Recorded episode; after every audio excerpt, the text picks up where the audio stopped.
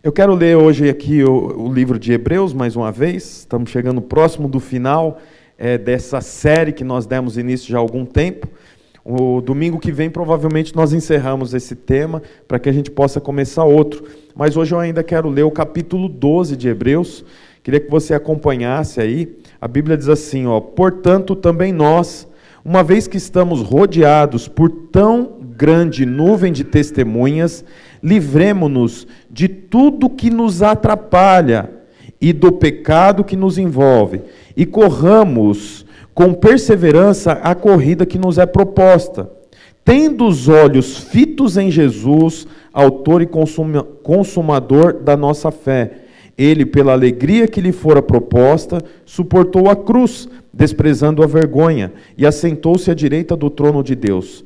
Pensem bem naquele que suportou tal oposição dos pecados contra si mesmo, para que vocês não se cansem e nem se desanimem.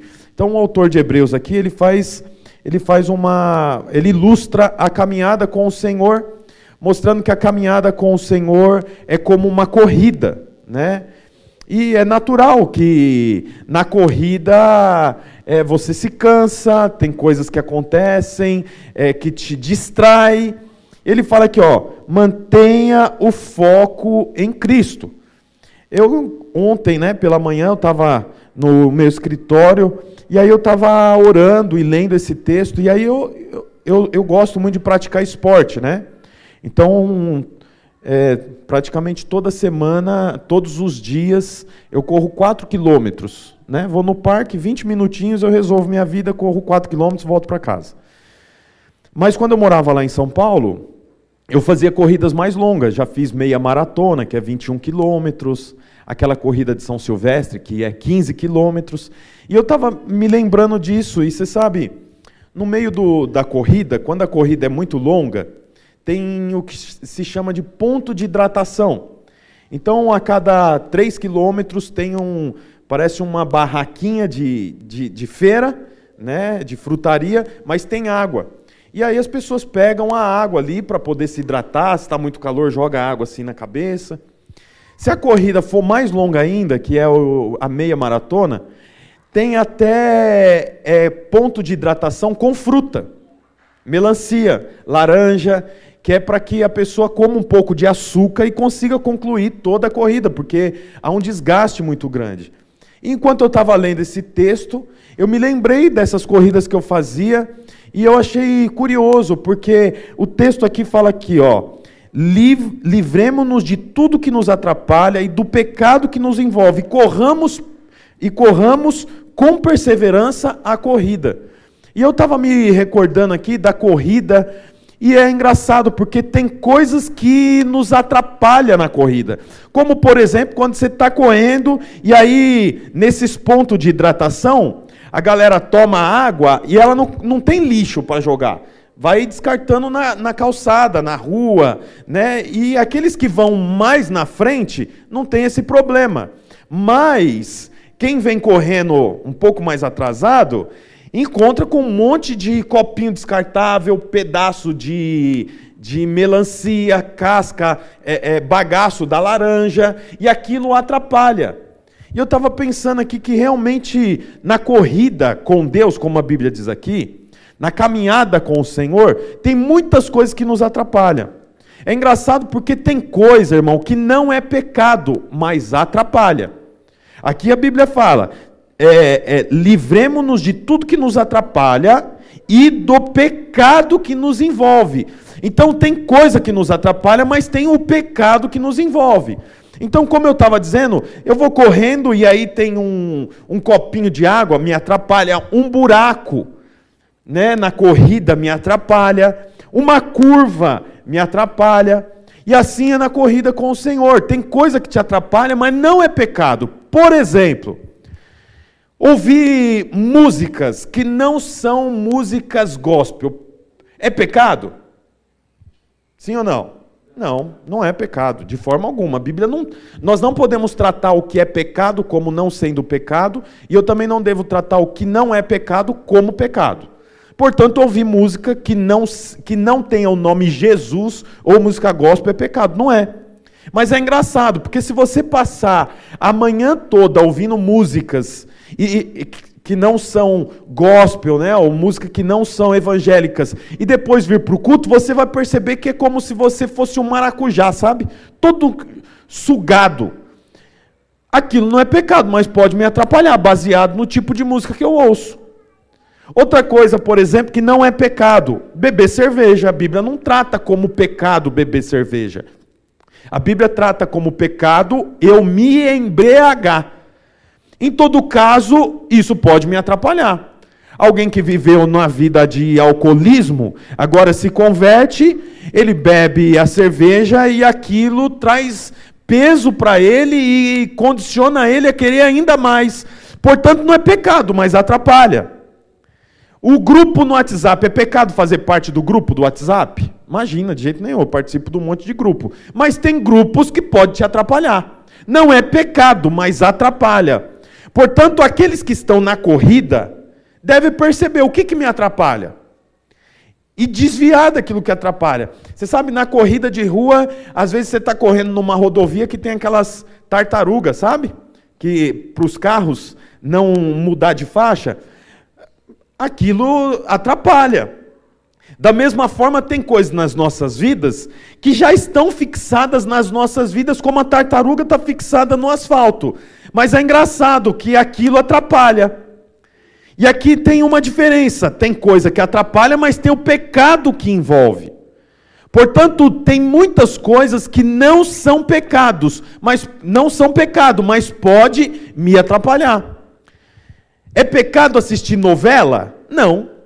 Mas se você está em casa assistindo novela e as novelas não. Agora tem uma novela que vai passar na, numa emissora que a proposta da, da novela aparece lá.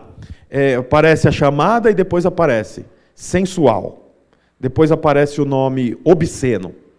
Vocês viram isso? Depois aparece, vai aparecendo vários nomes. É uma novela que eu não, eu não sei, mas é de um, é tipo uma parte de uma novela que acabou, não sei o que do segredo, alguma coisa assim, segredos ocultos. Tem isso? Eu acho que é alguma coisa disso, eu não lembro agora. Tem essa novela, Segredos Ocultos? É um bom tema, né? Ia despertar bastante curiosidade. Aí eu fico assistindo aquilo e o meu marido está trabalhando, a minha esposa está trabalhando. Quando eles chegam e por um acaso eles pegaram um trânsito na rodovia, na avenida, eles chegam atrasados, eu não vou pensar que eles pegaram um trânsito. Baseado no que eu estou assistindo, isso pode ser novela, pode ser série. Eu já penso, ele estava com outra mulher. Ele estava com outro homem, ela estava com outro homem. Que absurdo, por que, que atrasou? Toda vez atrasa? Não, estava fazendo alguma. Olha o cheiro, está com cheiro diferente.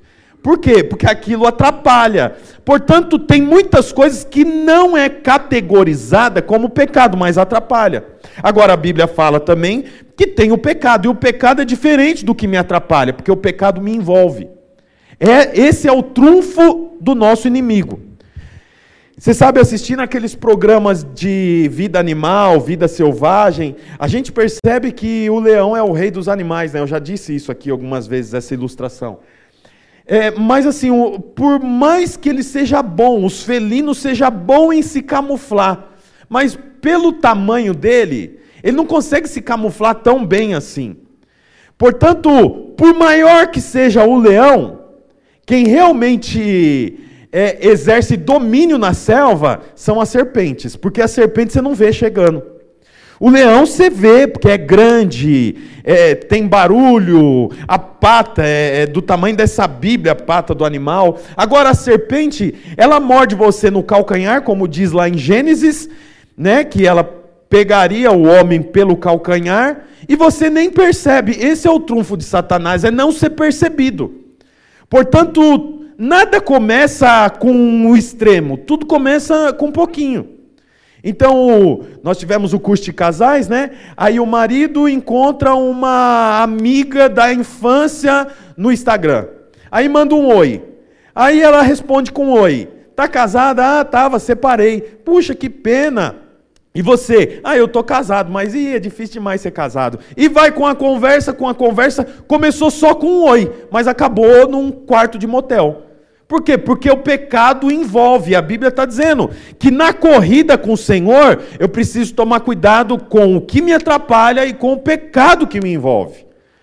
É engraçado, o pecado que envolve começou com algo que atrapalha. O pecado que envolve não começa como pecado que envolve. Ele começa como algo que atrapalha, algo que não é pecado. É pecado, por exemplo, eu teclar e. Nossa, teclar é antigo, né? Eu conversar com uma moça que eu estudei no terceiro colegial, é, tem algum pecado nisso? Não, de forma alguma.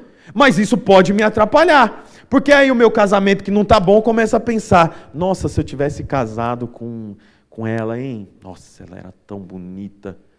Minha esposa já não está mais tão bonita assim. Ai, meu Deus, eu podia ter. Ah, começou com uma conversa, agora já está atrapalhando, daqui a pouco é o pecado que envolve. E isso aqui não é conto de fadas, isso acontece com frequência e com muita frequência. Portanto, nós estamos numa corrida. É importante que eu perceba como que eu venço tanto aquilo que me atrapalha quanto o pecado. Bom, para você concluir uma corrida, você tem que ter pelo menos três coisas. A primeira coisa é concentração.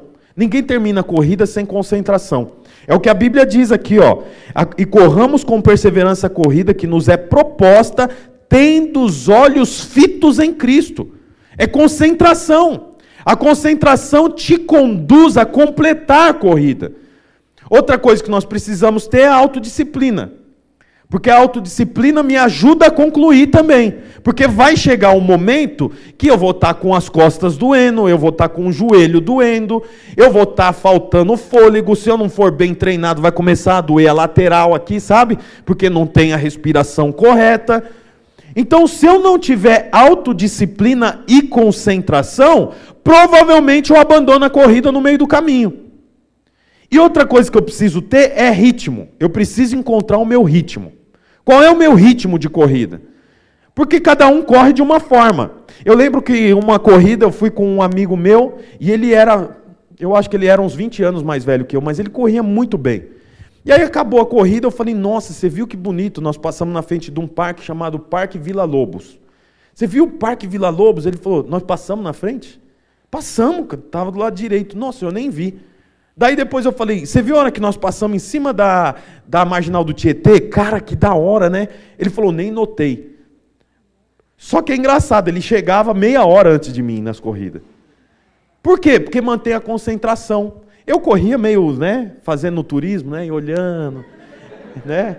Aí tinha hora que eu pegava e mandava um vídeo para minha mãe, mãe, tô correndo aqui. Mas ele não, ele tinha concentração, tinha disciplina. Se você não tiver concentração e disciplina, você não encontra um ritmo. É por isso que tanto cristão abandona a fé. Porque está na corrida, mas não tem concentração, não sabe nem o que está fazendo lá. Não sabe o que é bom, o que é ruim, porque está na corrida. Quando que entrou para a corrida, não tem autodisciplina. Então a pessoa vai ter um tempo com Deus, ela fala: Não, eu preciso ter um tempo com Deus. Eu entendi nos cultos que eu não posso ser crente só no domingo, eu preciso ter relacionamento com Deus. Aí você vai para o quarto. Então quer dizer, você está tendo autodisciplina. Aí você começa a orar até com ritmo. Ô oh, Senhor, eu te peço, Pai, vem neste lugar, coloca um louvor. Mas tem pouca concentração. Daqui a pouco você está abençoando Jesus. Oh, Jesus, abençoa Jesus. Oh Senhor, abençoa o Senhor. Já viu essas orações? Deus, eu te peço, abençoa teu filho Jesus.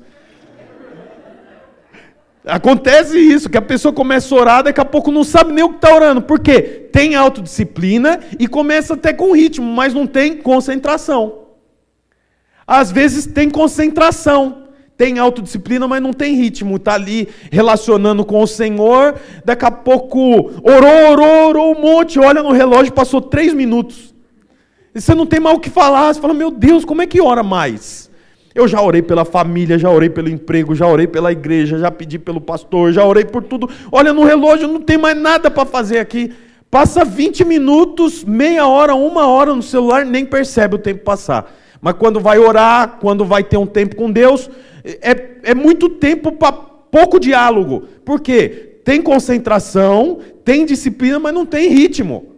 Sabe o que vai acontecer? Vai abandonar a corrida no meio do caminho. Portanto, nós precisamos entender que nós estamos numa corrida. Alguns estão numa corrida há muitos anos. Eu, meu pai se converteu em 92. Né? Eu fui para a igreja com ele em 92. Depois disso, nunca desviei, nunca fui numa balada, nunca fiquei com outra, com uma mulher que não fosse a Bruna, nunca casei virgem. Não, é só o testemunho de negação. Sabe testemunho de negação? Já ficou bêbado? Não. Já fumou maconha? Não. Já não. Já pulou o muro da escola para matar aula? Não. Já tudo não, não, não, não. 30 anos correndo. É natural que uma hora ou outra haja algum tipo de enfraquecimento. Talvez você começou a corrida com o Senhor tem um ano, dois anos que se converteu, cinco anos, e aí você fala: Meu Deus, mas quando que acaba? Essa corrida só acaba na glória, não acaba antes. Em algum momento, como a Bíblia diz aqui, ó, para que vocês não cansem nem desanimem. Então, em algum momento pode cansar. Eu posso desanimar. E o Senhor já sabia que eu poderia cansar e desanimar. Porque numa corrida é assim. Eu começo com fôlego. É por isso que, né, a primeira corrida que eu fiz, eu comecei correndo, acabei quase morto. Por quê? Porque eu queria estar ali, queria correr, mas não tinha ritmo. No meio do caminho, e tem um monte de cristão que está assim, está no meio do caminho, está quando que o Senhor volta? Meu Pai do céu. Não aguento mais. Está muito difícil. Casamento está muito difícil. Criar filho está muito difícil. E eu quero antecipar você: vai piorar. Vai ficar mais difícil, não vai melhorar. A coisa vai, vai, vai se transformar realmente num sacrifício servir a Deus. Nós vemos essa semana aí o que aconteceu com um rapaz que se posicionou na rede social falando sobre o beijo gay do Superman.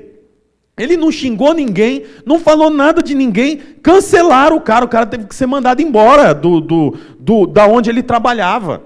É um pai de família, tem família para cuidar, mas os patrocinadores forçaram a barra para que ele saísse. Tem dois pontos aqui. O primeiro ponto é que os patrocinadores estão tá pouco se lixando para o direito dos homossexuais. O, o, os patrocinadores estão atrás do dinheiro. Se tem gente falando contra um time que tem o nome lá Fiat na frente, é ruim para Fiat. Então eles não estão preocupados com beijo ou não beija, beija homem, beija mulher. Não é isso. É dinheiro. O amor ao dinheiro é a raiz de todos os males.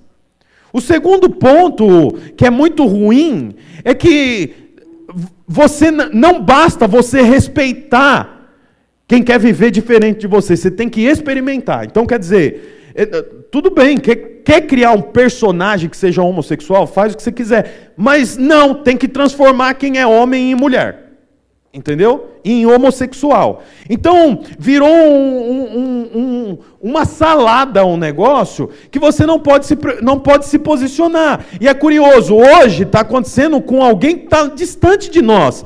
Mas não se iluda, daqui a pouco vai chegar aqui e pastor vai ser preso. Porque o pastor tem que pregar o que a Bíblia prega. E a Bíblia prega que o macho nasceu macho, a fêmea nasceu fêmea. Era uma maldição como nós vemos no Velho Testamento em algumas passagens, que quando houve uma situação de desaprovação de Deus, a Bíblia diz assim: que o Senhor amaldiçoou uma família, dizendo: na sua casa vai ter homens fazendo serviço de mulher e mulher fazendo serviço de homem. Vocês vão se deitar com o mesmo sexo. Quer dizer, era uma maldição, é o que a Bíblia diz. Mas aí não pode pregar a Bíblia, não pode pregar sobre a família tradicional é, é, é judaica. Por que não pode? Porque o mundo está caminhando para isso. Portanto, a coisa vai piorar. Nessa corrida que nós estamos, vai ficar cada vez mais difícil correr. Vai ficar cada vez mais complicado a corrida. E é natural que nós nos cansemos, que haja desânimo. É natural que em algum momento da corrida eu pense: nossa, Está tão difícil, não está fácil. É natural que em algum momento da corrida você perca a concentração, ou perca o ritmo, ou perca a autodisciplina, não saiba a direção que tem que ir, não sabe o que fazer. É natural que isso aconteça. E a Bíblia diz aqui que, os, olha o versículo 2: tendo os olhos fitos em Jesus, autor e consumador da nossa fé. É, autor significa aquele que criou, consumador é aquele que mantém. Cristo não apenas cria a fé, mas ele mantém a fé. Portanto, ainda que os dias sejam difíceis, os nossos olhos têm que estar fixos no Senhor, mantendo a concentração em Cristo. Quando eu mantenho os olhos fixos no Senhor, a minha fé que foi criada por Ele, Ele é o autor e Ele é o consumador, Ele cria e mantém a fé, me faz com que eu termine a corrida, ainda que em algum momento, como diz o versículo 3, é, vocês se cansem e desanimem, mas eu sei que eu preciso manter os olhos fixos no Senhor. Porque se eu manter os olhos fixos no dinheiro, não vou, eu não vou terminar a corrida. Se eu manter os olhos fixos nas minhas falhas, eu não vou concluir a corrida. Se eu manter os olhos fixos no governo, na política, na, nas redes sociais, eu não termino a corrida. Eu preciso manter os olhos fixos no Senhor. Portanto, você está passando por um tempo de dificuldade, as coisas para você não vai bem, você está numa corrida. Numa corrida há momentos que eu posso fraquejar, há momentos que a, a, os joelhos podem vacilar, como a Bíblia diz. Nós já vamos ler aqui. Mas é engraçado. Olha o versículo 3. Pensem bem naquele que suportou tal oposição dos pecadores contra si mesmo, para que vocês não se cansem nem desanimem. Agora, olha o versículo 4. Na luta contra o pecado, vocês ainda não resistiram até o ponto de derramar o próprio sangue. Vocês se esqueceram da palavra de ânimo que ele dirige como filhos. Então, olha, ouça o que eu vou te dizer. Nós estamos numa corrida. Numa corrida tem aquelas coisas que me atrapalham, tem o pecado que me envolve, tem os obstáculos, eu preciso me desvencilhar. É engraçado ter uma corrida, não sei se você viu, se eu não me engano, foi na Olimpíadas, que um brasileiro estava quase batendo, chegando na linha de chegada, batendo a linha de chegada, e sai um homem e abraça ele, lembra disso? Vocês lembram? Aquilo é, é o tipo do pecado, o pecado envolve. Numa corrida tem os obstáculos, não tem? A pessoa pula os obstáculos. Isso é o tipo de coisa que nos atrapalha. Coisas nos atrapalham. O que, que eu faço? Desvio dos obstáculos. Mas no meio da corrida, além do que me atrapalha, tem o pecado que me envolve. Então, quer dizer, isso torna a coisa mais difícil. Mas aqui a Bíblia fala no versículo 4 que na luta contra o pecado, nós ainda não chegamos ao ponto de derramar o sangue. Aí o, o versículo 5 fala: Vocês se esqueceram da palavra de ânimo. Então, tem aí, ó, um aditivo para a corrida. Você sabe a corrida quando é longa, além de ter a água e além de ter pedaços de melancia, por exemplo, tem também um sachê, se eu não me engano, é de aminoácido. É o dobro do. Sabe aquele sachê de tempero de salada quando você compra no, no, na lanchonete? Vem assim um sachê de, de tempero. É um sachê daquele tamanho, ele já tem um biquinho assim que você rasga no dente e você absorve o conteúdo que está dentro daquele sachê. É um líquido meio viscoso, colento na boca, que ele é quase que açúcar puro. Por quê? Porque a corrida é longa e eu preciso de, no meio da corrida, ter algo que me sustente, que me dê força para mim concluir. Então, aquilo é sugado. Você sabe, a Bíblia está dizendo aqui que nós vamos ter o que nos atrapalha, nós temos o pecado que nos envolve. Naturalmente, na corrida, eu posso me cansar, como eu posso também me desanimar. Mas no versículo fala: vocês se esqueceram da palavra de ânimo. Então, no meio disso tudo, dessa corrida, tem um sachê de aminoácido para nós concluirmos a corrida.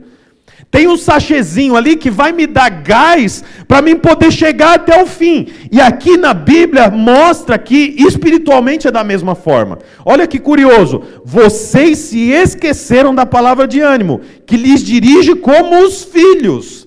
Aí qual é a palavra de ânimo? Olha como começa, abre aspas, meu filho, não despreze a disciplina do Senhor. Olha, no meio da caminhada é natural que você se esqueça. Por exemplo, se eu dizer para você assim, ó, hoje é outubro, é isso? 31 de outubro, é isso? 31 de outubro. Se eu disser para você assim, ó, você lembra o que, que eu preguei no dia 10 de agosto? Você vai lembrar? Não. Nem eu lembro o que eu preguei. Precisaria de observar, ler, ver lá onde eu anotei. Você sabe, você não precisa lembrar de todas as coisas, mas tem uma coisa que você não pode esquecer nunca. Ocasionalmente você pode confundir Moisés com Noé, Jacó com Esaú, né? Você não é obrigado a conhecer a Bíblia toda. Você pode se, se confundir entre Pedro e Paulo. Mas tem uma coisa que você não pode esquecer, porque é o aminoácido que vai te dar força para você chegar no fim da corrida. E o que, que você não pode esquecer? Ó, vocês se esqueceram da palavra de ânimo, que lhes dirige como os filhos.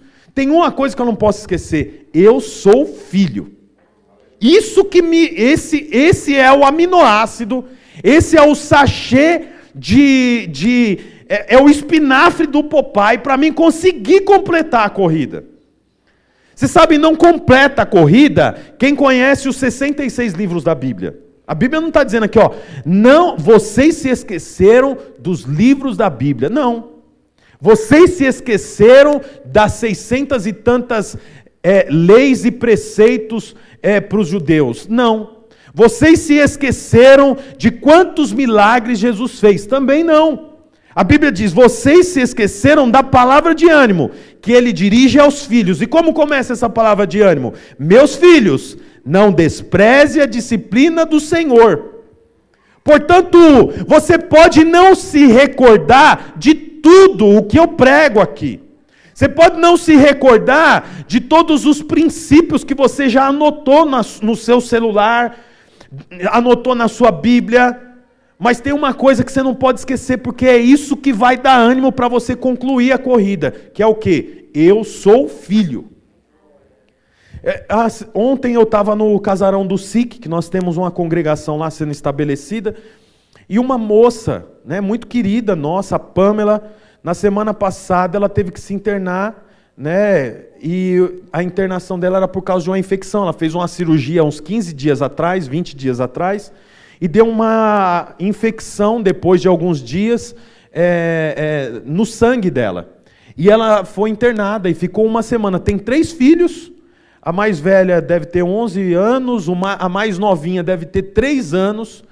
Ficou uma semana fora de casa, internada.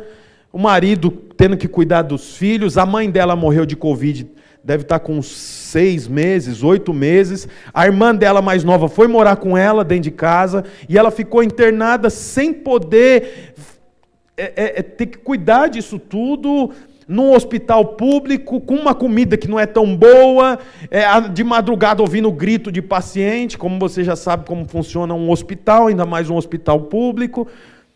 E ela estava no culto ontem, e eu falei para ela: você sabe, é engraçado porque o seu estado pode não ser bom. Passou uma semana internada, o estado é ruim.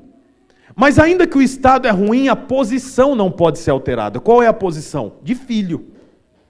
A posição continua sendo a mesma. Portanto, há semanas que o meu estado não é bom. Porque alguma coisa deu errado, eu tive um problema conjugal, eu tive um problema na empresa, eu fui mandado embora da empresa, portanto o meu estado é ruim. Mas o estado muda. Tem momentos que o seu estado é de alegria. Quem não vai trabalhar amanhã? Levanta a mão. Como é que você está? Quem vai trabalhar amanhã? Então, hoje, depois das oito da noite, você já começa a ficar em estado de choque, não é? O estado não é bom, mas a posição não pode ser alterada. A posição continua sendo de filho. Então, ainda que os dias da Pamela, da não foram bons, mas ela continua na posição. Qual é a posição? Eu sou filho. Esse é o aditivo que vai me conduzir a chegar no fim da corrida. Aí olha o versículo 7. Versículo 7 diz assim: ó, suportem as dificuldades, recebendo-as como disciplina, Deus os trata como filhos. Olha que curioso. Receba, receba recebendo as dificuldades como disciplina. Ó, deixa eu te falar uma coisa. É você que categoriza a sua dificuldade. Alguém pode categorizar a dificuldade como um problema, mas alguém pode categorizar a, a dificuldade como uma disciplina. É igual o filho. Você já corrigiu seu filho e depois de ter corrigido ele, ele falou: Você não gosta de mim. Por que, que você só briga comigo, não briga com a minha irmã? Eu não quero, eu, não, eu acho errado. Tudo isso. Você vê, é engraçado que o pai não quer o mal para o filho, mas o filho pode não entender como disciplina. Portanto, o Senhor nos corrige. E eu categorizo a correção como disciplina ou como apenas uma dificuldade. É você que estabelece isso para dentro da sua casa, é você que estabelece isso para a sua vida. O tempo mal que você está vivendo, os dias maus que você está vivendo, é porque Deus não te ama ou porque Deus é seu pai e, portanto, que Ele te ama, Ele te disciplina. Ele te ensina, porque o pai que ama o filho disciplina. Se nós amamos os nossos filhos, nós não deixamos ele cuspir no chão. Você deixa ele cuspir no chão? Da sala? Não, não gospe. Pega o papel e limpa. Aí cuspiu de novo, já pelo menos um, uma varada vai ter que levar nas pernas. Ou um tapa na boca. Não gospe mais. Agora eu estou fazendo isso que eu quero machucar o meu filho ou porque eu amo tanto o meu filho e eu não quero que ele sofra quando for grande? A mesma forma é o Senhor comigo. Ele me disciplina porque eu sou filho e porque Ele quer que eu conclua a corrida. Mas não é fácil crer desse jeito.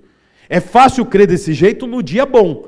Mas no dia mal, no calor da situação, é muito complicado você entender que o tempo que você está passando é uma disciplina, porque o Pai quer que você cresça. Por quantas coisas você já orou e não recebeu? Eu já orei por muitas coisas que não recebi. Agora, quantas vezes o seu filho já pediu coisa para você que você falou, não posso te dar, nós estamos sem convênio médico.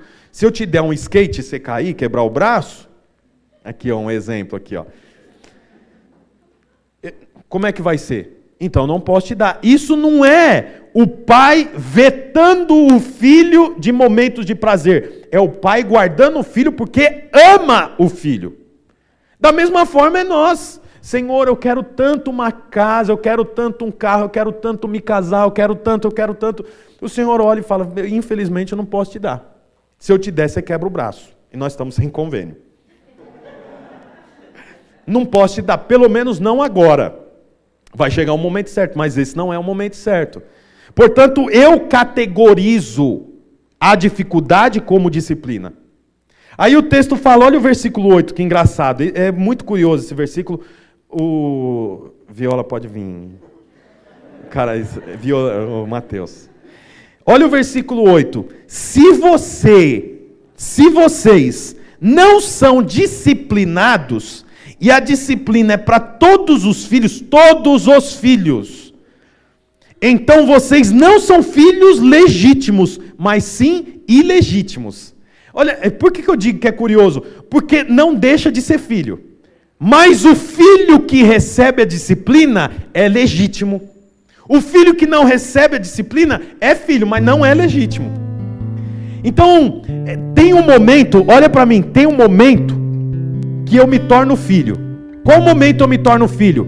Quando eu aceito o sacrifício da cruz de Cristo. Portanto, o sangue de Jesus me torna filho. Mas a disciplina me torna legítimo.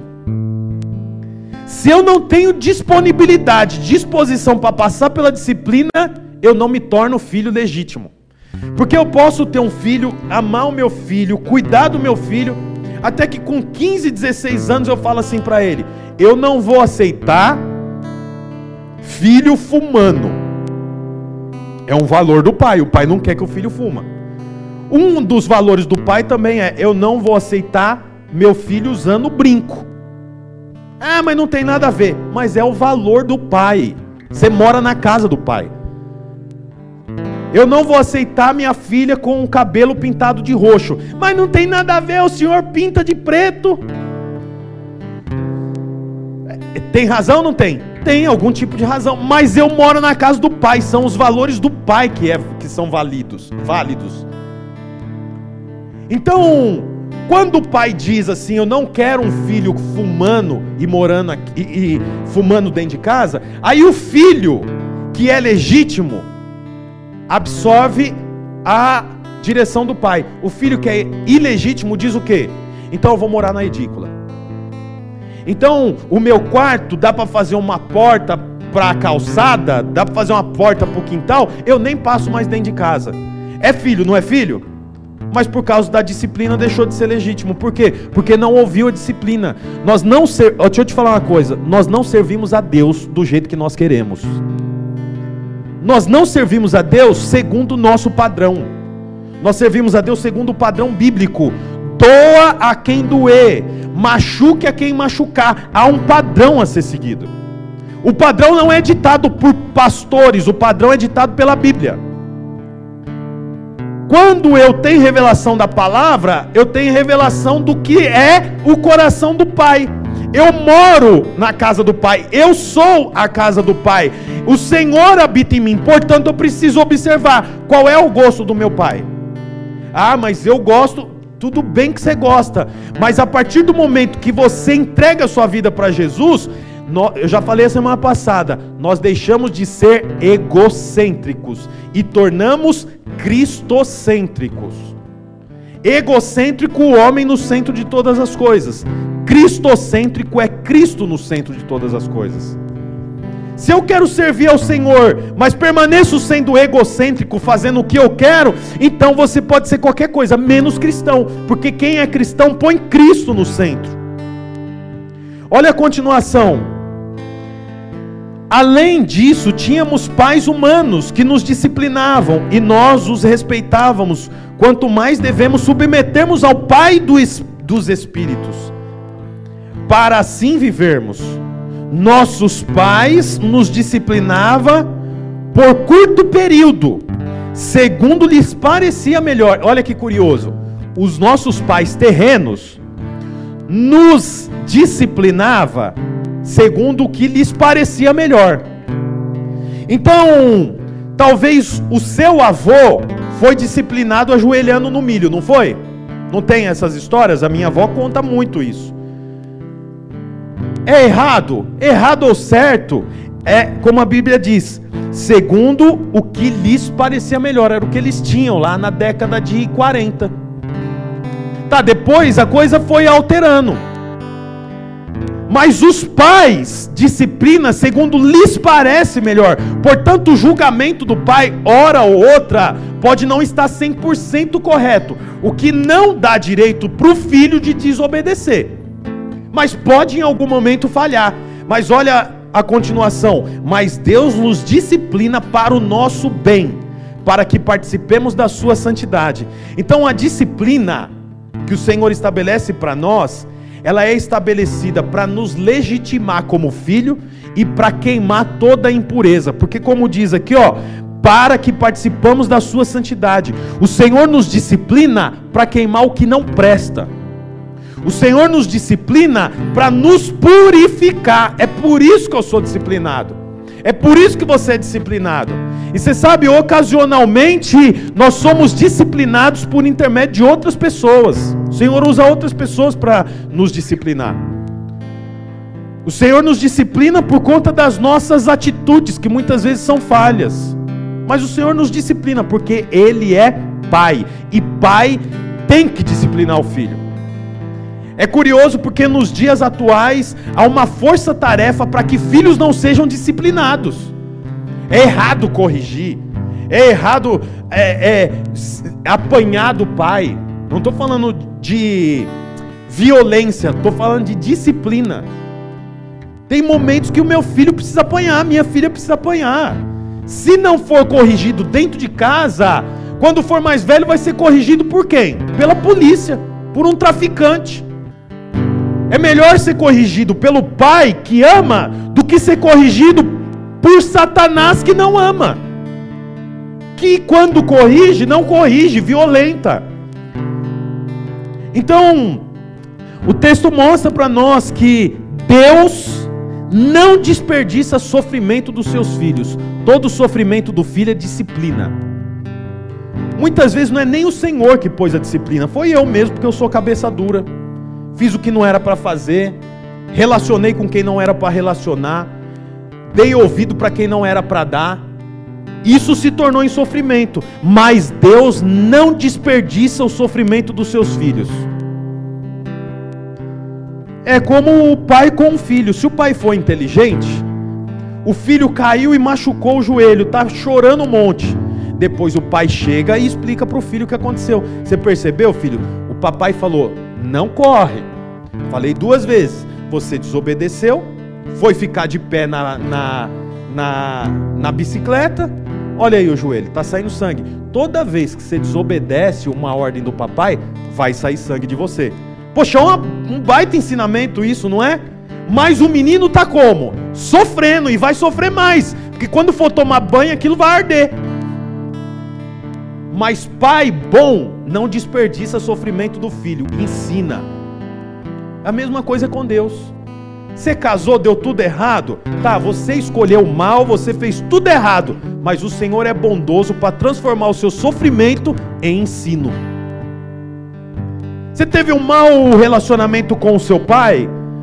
Com a sua mãe? Seus pais se separaram quando você ainda era uma criança? Isso gerou sofrimento em você? Gerou, mas o Senhor tem condições de transformar esse sofrimento em ensino. E deixa eu te falar uma coisa: nós vencemos o medo com base no conhecimento. Meus filhos têm medo de escuro, até um dia que eu fui lá e falei, eu já fui criança, eu sei que toda criança acha que tem um monstro embaixo da cama. Aí eu fui lá e falei, abaixa aqui com o papai, olha lá, ó, tem alguma coisa aqui, ó? Não tem bicho. Oh, puxou minha mão. Não, brincadeira. ó, não tem bicho, filho, ó, não tem bicho, tá vendo? Não tem nada, ó. Você deita aqui e o papai, ó, fica aqui da cama que você vai ouvir, ó. Um, dois, né? tô a seis passos do seu berço. Pode dormir tranquilo. Quanto mais conhecimento, menos medo. Como que eu tenho conhecimento? Sendo disciplinado. O Senhor não desperdiça sofrimento na, na vida dos filhos. O Senhor transforma sofrimento em conhecimento. Quanto mais conhecimento, menos medo. Filho que não é disciplinado se torna medroso. Se torna medroso. Para finalizar o versículo 12: Portanto, fortaleça as mãos enfraquecidas e os joelhos vacilantes. Nós estamos numa corrida. Na corrida, o joelho vacila. Está correndo a 15 quilômetros, 10 quilômetros. Poxa, é um passo por metro. Mil, um quilômetro tem mil metros, é mil passos. Quatro quilômetros é quatro mil passos. Quantas vezes você faz isso aqui, ó? Esse impacto pode machucar a cintura, pode machucar o joelho. Eu fazendo isso por muito tempo, pode enfraquecer, como a Bíblia diz, o joelho pode vacilar. Como que eu resolvo isso? Olha o versículo 13: faça caminhos retos para os seus pés. Seu caminho tem que ser reto. Meu caminho não pode ser tortuoso. Caminho reto faz com que os meus joelhos não vacilem. O problema é que o homem tem facilidade em entortar o caminho do Senhor. Deus falou para o homem: todo dia eu vou fazer chover pão para o povo hebreu que morava no, que estava passando pelo deserto. Não pega pão e guarda na tenda. Se você fizer isso, o pão vai apodrecer. Todo dia, de segundo, de domingo a, segu, a sexta, vai chover pão. Não armazena pão dentro da sua tenda. Todo dia tem pão fresco. Primeiro dia que choveu pão lá no deserto, o que, que os homens fizeram? Armazenaram o pão. É engraçado, o Senhor fez o caminho reto. O homem vai lá e entorta. Se o Senhor tivesse dito assim, ó, guarda o pão da segunda para terça, quarta vai chover pão, você guarda para quinta, sexta vai chover pão, você guarda para o sábado. Os homens iam falar o quê? Que absurdo, tinha que chover pão todo dia, agora a gente vai ter que guardar pão? Porque o coração do homem é sempre contrário à vontade de Deus. O Senhor faz o caminho reto, o homem vai lá e entorta. O Senhor cria o homem perfeito, o homem vai lá e faz o quê? Come do fruto proibido. O Senhor cria e faz dois irmãos, Caim e Abel. Abel vai lá e faz o quê? Caim vai lá e faz o quê? Mata Abel. Aí o Senhor cria o homem e põe o homem para morar na terra. O homem vai lá e corrompe a terra. O Senhor tem que vir com uma enchente, um dilúvio e começar tudo a partir de Noé. Por quê? Porque o Senhor faz o caminho reto, o homem vai em torta. Como que eu consigo fazer a corrida e terminar bem, ainda que os joelhos possam vacilar, se o caminho for reto? Seu caminho tem que ser reto. O certo é o certo, a Bíblia diz o que é o certo. Se você estiver andando pelos caminhos tortos, dificilmente você conclui a corrida. E é engraçado, porque a última frase do versículo 13 diz assim: Faça caminhos retos para os seus pés, para que o manco não se desvie, antes seja curado. Caminho reto traz cura. Se você anda pelo caminho reto, você não precisa nem orar por cura. A cura vem, por quê? Porque eu estou andando no caminho reto. Outra coisa curiosa é um caminho, e tem gente de todo tipo andando nesse caminho. Você sabe, do mesmo jeito que tem policial corrupto, político corrupto, tem policial bom e tem político bom. Do mesmo jeito que tem crente correto, tem crente que não é correto. Do mesmo jeito que tem pastor sério, tem pastor que rouba a igreja. Por quê? Porque é um caminho que tem manco.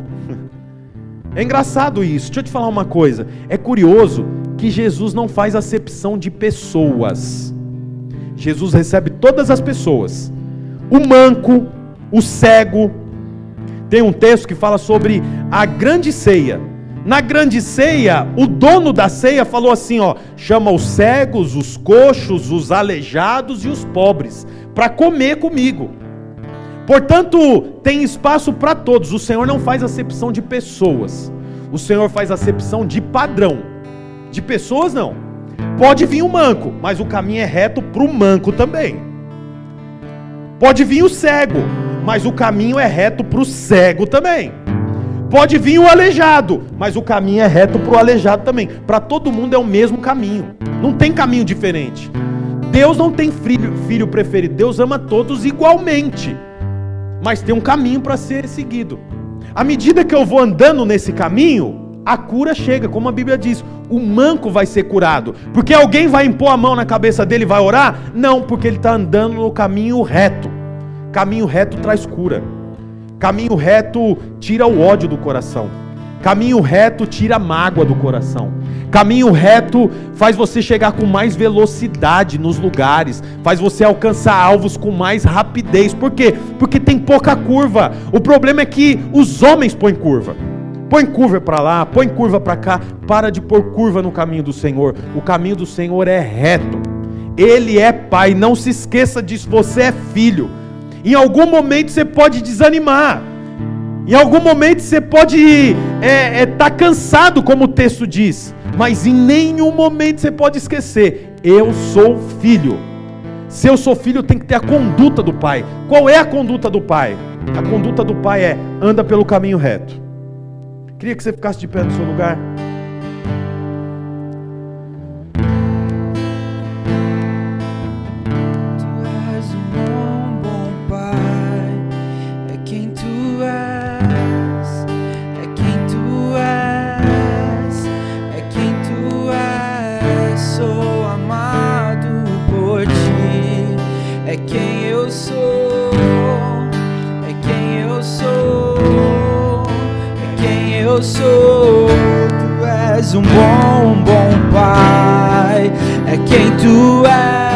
Conhece essa canção? É Cante ela junto com Mateus.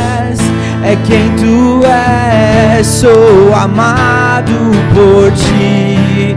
É quem eu sou. É quem eu sou. É quem eu sou.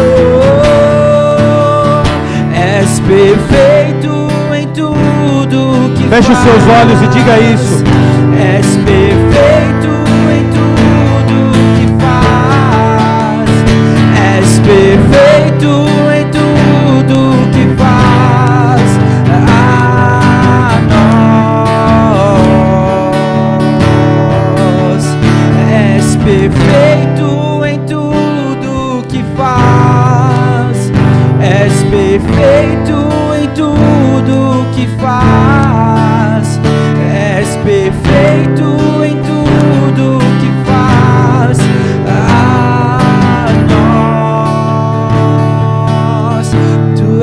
Aleluia.